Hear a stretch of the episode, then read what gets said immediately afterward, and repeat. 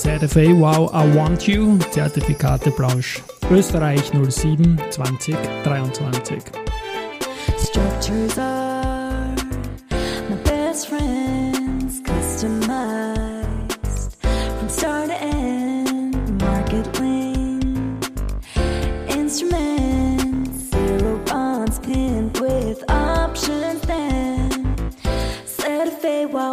Ja, herzlich willkommen wieder zum Zertifikateplausch Österreich für Juli 2023. Mein Name ist Christian Drastil, ich bin der Host dieses Podcasts und in Kooperation mit dem Zertifikateforum Austria und presented bei Raiffeisen Zertifikate, Erste Group, BNB Paribas und Dadat gibt es seit Oktober 2022 eben diese monatlichen Plauschausgaben zum Zertifikatemarkt in Österreich.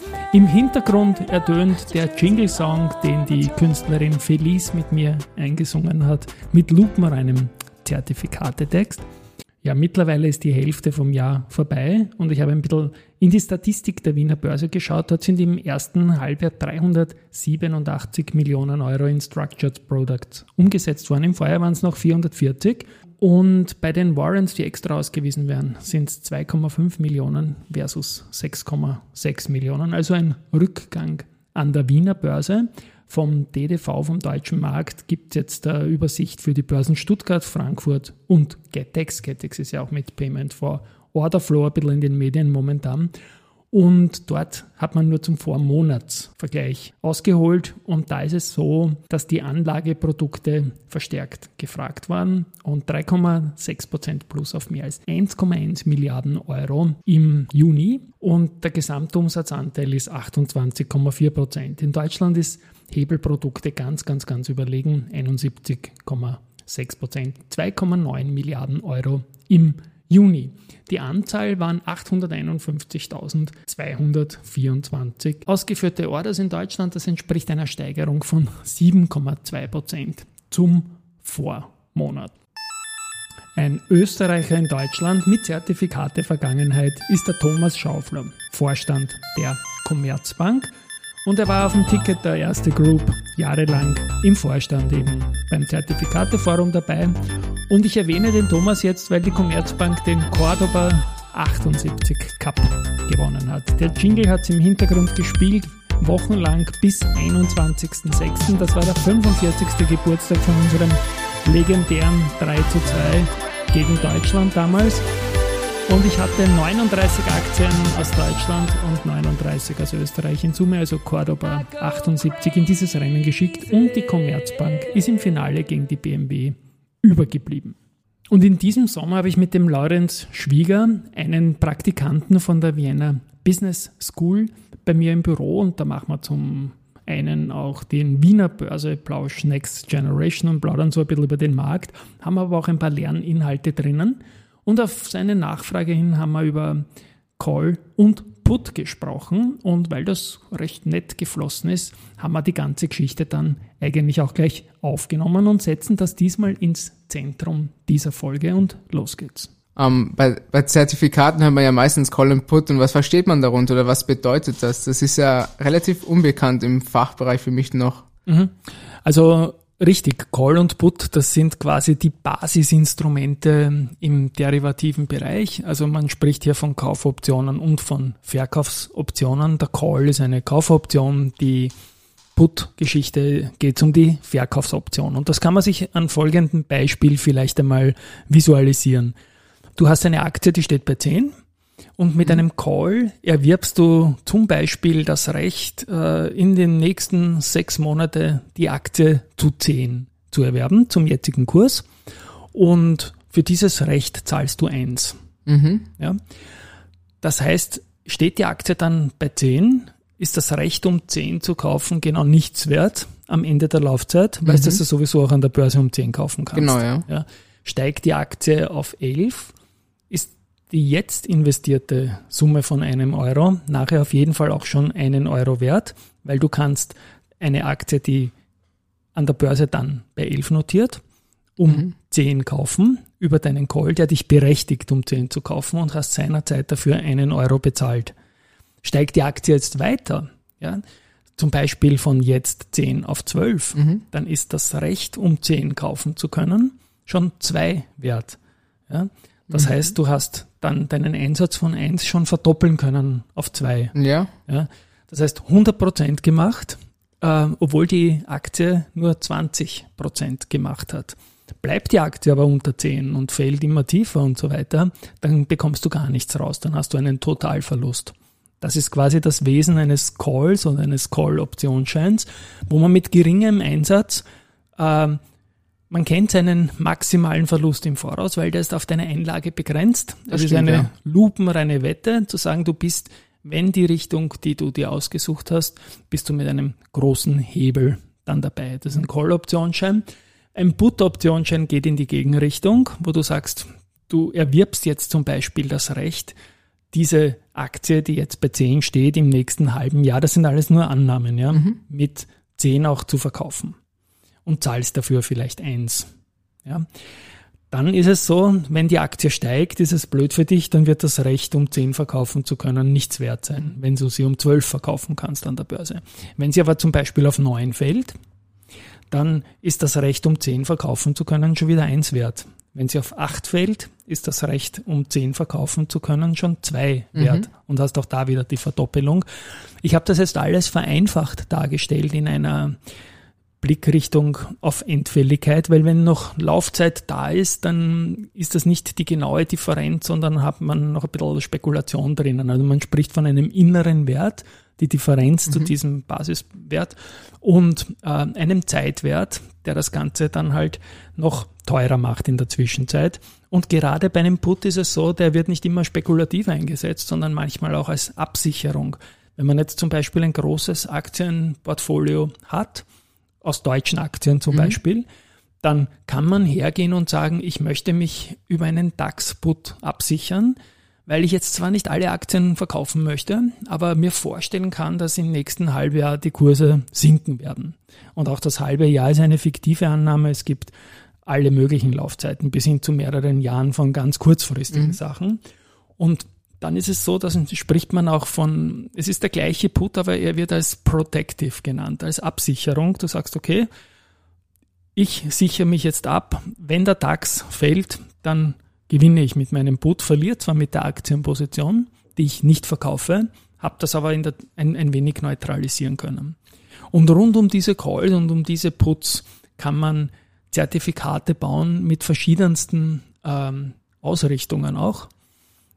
Auch die Gegenrichtung ist möglich, dass ich sage, ich kaufe nicht einen Call und partizipiere an steigenden Kursen, mhm. sondern ich verkaufe diesen Call und hoffe, dass die Aktie nicht weiter steigt und kann mir die Prämie behalten. Diesen einen Euro. Ja. ja. Das ist dann natürlich unlimitiertes Risiko, weil wenn die Aktie äh, bei 10 ist und du sagst, du übernimmst das Risiko über 10 und sie steigt auf 20, dann kannst du auch 10 nachzahlen mhm. müssen zum Beispiel ja, oder viel mehr während den du als Käufer immer nur dein, dein eingesetztes Geld verlieren kannst. Also es ist für sich gesprochen jede Spekulation äh, sehr hoch, wenn man sich einzelne Bestandteile anschaut. Wenn man es aber im Kontext einer gesamten Portfoliologik anschaut, kann es manchmal nur äh, eine Versicherung sein einfach. Mhm. Ja, du versicherst dein Portfolio gegen Verluste, so wie man es vielleicht sein Haus gegen Feuer versichert. Mhm. Macht vielleicht wenig Sinn, eine Feuerversicherung zu machen, wenn man kein Haus hat. Das stimmt, ja. Und in dem übertriebenen Beispiel probiere ich das jetzt hier irgendwie auch zu erklären. Und es ist natürlich sehr, sehr spannend, auch um kurzfristige ähm, Ereignisse mit einem hohen Hebel, wo man überzeugt ist, dass die stattfinden. Zum Beispiel, weiß nicht, wenn jetzt KI-Aktien, wenn man selber glaubt, die steigen nicht nur, sondern die explodieren im Kurs, dann macht es natürlich Sinn, einen Call zu kaufen, weil man da mit geringem Kapitaleinsatz dabei ist, wenn die Richtung stimmt. Das stimmt, ja. Risikototalverlust. Man wird halt, wenn man in eine Aktienposition geht, vielleicht, weiß ich jetzt nicht, ich möchte jetzt niemanden klein oder groß machen, vielleicht mit 10.000 Euro reingehen, das ist schon sehr, sehr viel Geld, ja. Und ein ähnliches Profil kann man sich darstellen, spekulativer, aber mit nur 1500 Einsatz mhm. in eine Option. Dann ist der Totalverlust, wenn man falsch liegt, sehr wahrscheinlich. Aber ein Riesengewinn äh, im Prozent mit weniger Kapitaleinsatz auch eine große Möglichkeit. Also das sind so ungefähr die, die Größenordnungen. Und die Zertifikateindustrie, die hat es halt geschaffen, geschafft, rund um solche ähm, Vehikel, die zur Verfügung stehen, spannende Gesamtstrukturen zu machen, indem man zum Beispiel sagt, es gibt jetzt wieder Zinsen.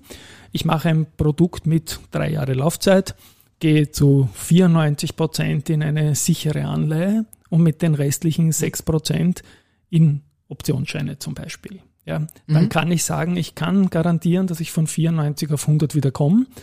100 Prozent Kapitalgarantie. Ja, mhm. und sollte die dahinterliegende Spekulation zum Beispiel in eine Branche oder in einen Index aufgehen, kann man ein super Auszahlungsprofil darstellen. Wenn nicht, hat man noch immer die 100, mhm. weil das die Zinsen schon wieder darstellen. In einer Zeit, in der es keine Zinsen gegeben hat, war das schwierig, den Kapitalerhalt irgendwie garantieren zu können. Aber so ist ein sehr vereinfachtes Beispiel, wie Calls und Puts eingesetzt ja, werden. Man, man kann sich gut ja. vorstellen. Also es genau. ist für mich jetzt ein bisschen logischer geworden, wie es funktioniert, aber wirklich handeln, weiß ich noch nicht, wie es genau funktioniert. Also wie Handeln, es ist ein ganz normales Wertpapier für sich gesprochen. Mhm. Ja. Ähm, wenn du jetzt sagst, der, der ATX, der steht zum Beispiel jetzt bei 3150 Punkten und du glaubst, der wird bis zum Jahresende auf 4000 steigen. Das wird wohl nicht so mhm. sein, glaube ich mal. Aber wenn dann fetter Risikohinweis, dann kannst du zum einen irgendeine Art von Indexzertifikat kaufen. Das geht eins zu eins mit dem ATX mit. Mhm. Der, das würde dann in dem Fall, dass du recht hast, von 3150 auf 4000 gehen.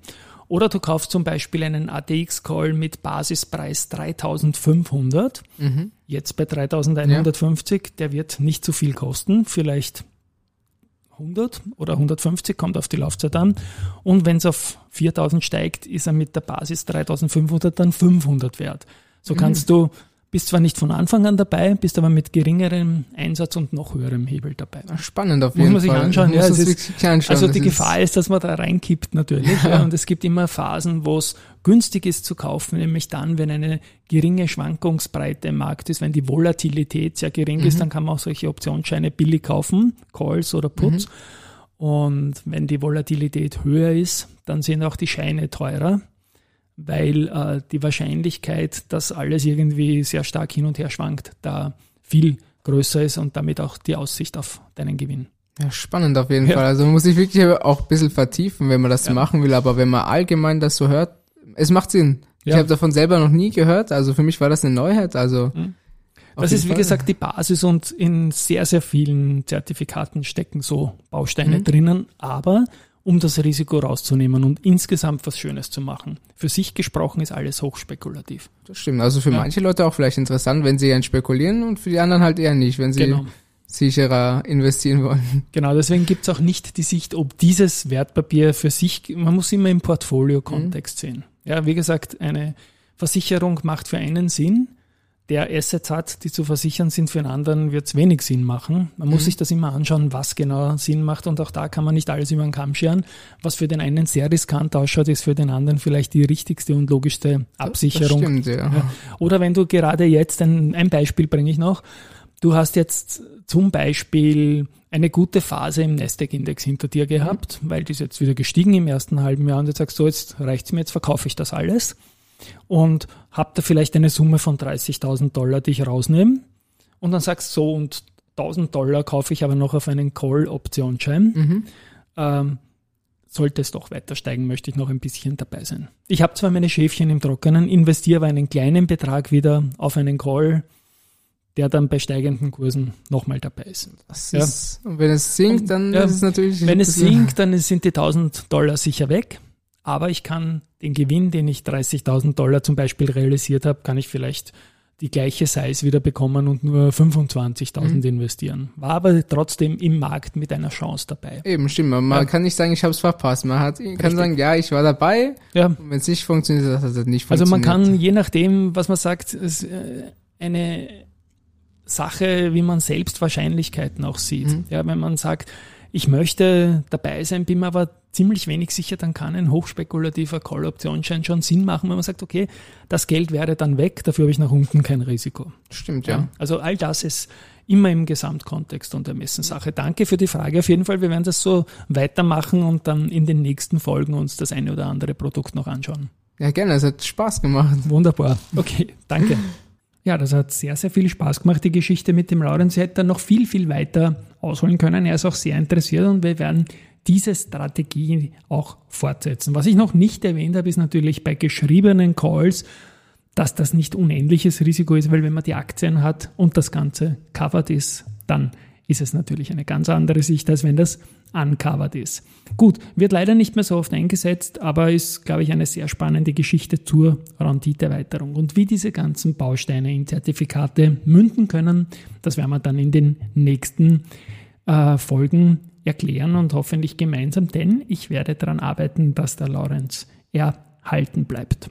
Gut, Und das ist jetzt auch schon wieder der Abspann. Wie gesagt, der Song, der ist in den Shownotes verlinkt. Felice featuring CD für ZFA. Wir haben es Bullish Girl, Bearish Boy genannt und in diesem Sinne wünsche ich einen schönen Sommer.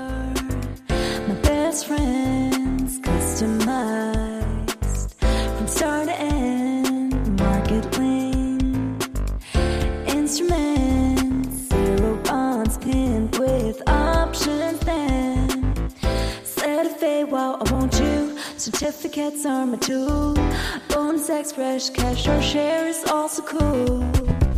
Turbos, warrants, baby. Participating notes are my investment lady with yield and handsome codes. Am I that